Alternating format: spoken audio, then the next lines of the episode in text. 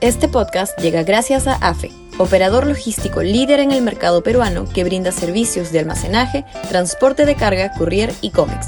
Los puedes ubicar en www.afe.pe.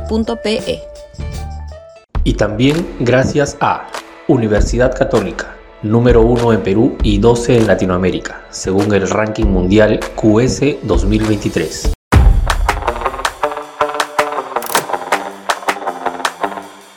Gobierno no responde serias denuncias.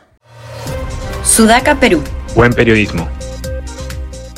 No hay, de parte de los voceros del Ejecutivo, ni una sola respuesta política o legal al fondo del asunto, suscitado por las investigaciones de la Fiscalía de la Nación de los actos de corrupción en los que estaría involucrado el presidente Castillo y su entorno político y familiar. Ningún desmentido, ninguna contraprueba, absolutamente ninguna rectificación a lo denunciado.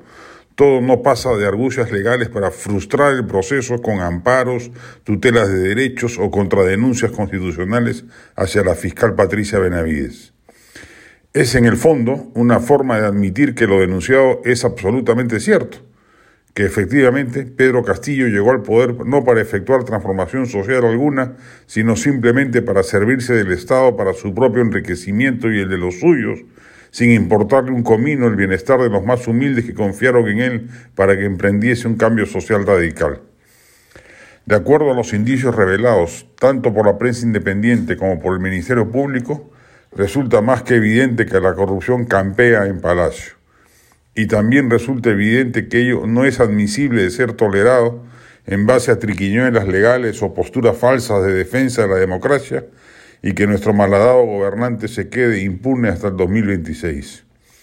El Congreso tiene que ir por la vacancia primero, si no puede por el adelanto de elecciones y finalmente, si ambos escenarios resultan inviables, por la aprobación de la denuncia constitucional presentada por la Fiscalía de la Nación. No somos optimistas respecto de las habilidades políticas de la mayoría opositora y por ello invocamos que, además de una coordinación de filigrana, la oposición congresal se deje asesorar por expertos que no la lleven a cometer errores que terminen favoreciendo al gobierno. Estamos transitando una dramática crisis política, nunca antes vista en el país, quizás tan solo luego de conocerse los videos que confirmaban la corrupción descarada de un régimen. Ello, así sea en otra medida, es lo mismo que acontece con Castillo, sobre quien pesan cargos de corrupción flagrantes que no pueden ser, pasar, ser pasados por alto por la clase política democrática, la ciudadanía y la sociedad civil, que ojalá despierten de su letargo frente a la gravedad de los acontecimientos. Este podcast llegó gracias a AFE, operador logístico líder en el mercado peruano que brinda servicios de almacenaje, transporte de carga, courier y cómics. Los puedes ubicar en www.afe.pe. Y también gracias a Universidad Católica, número 1 en Perú y 12 en Latinoamérica, según el ranking mundial QS 2023.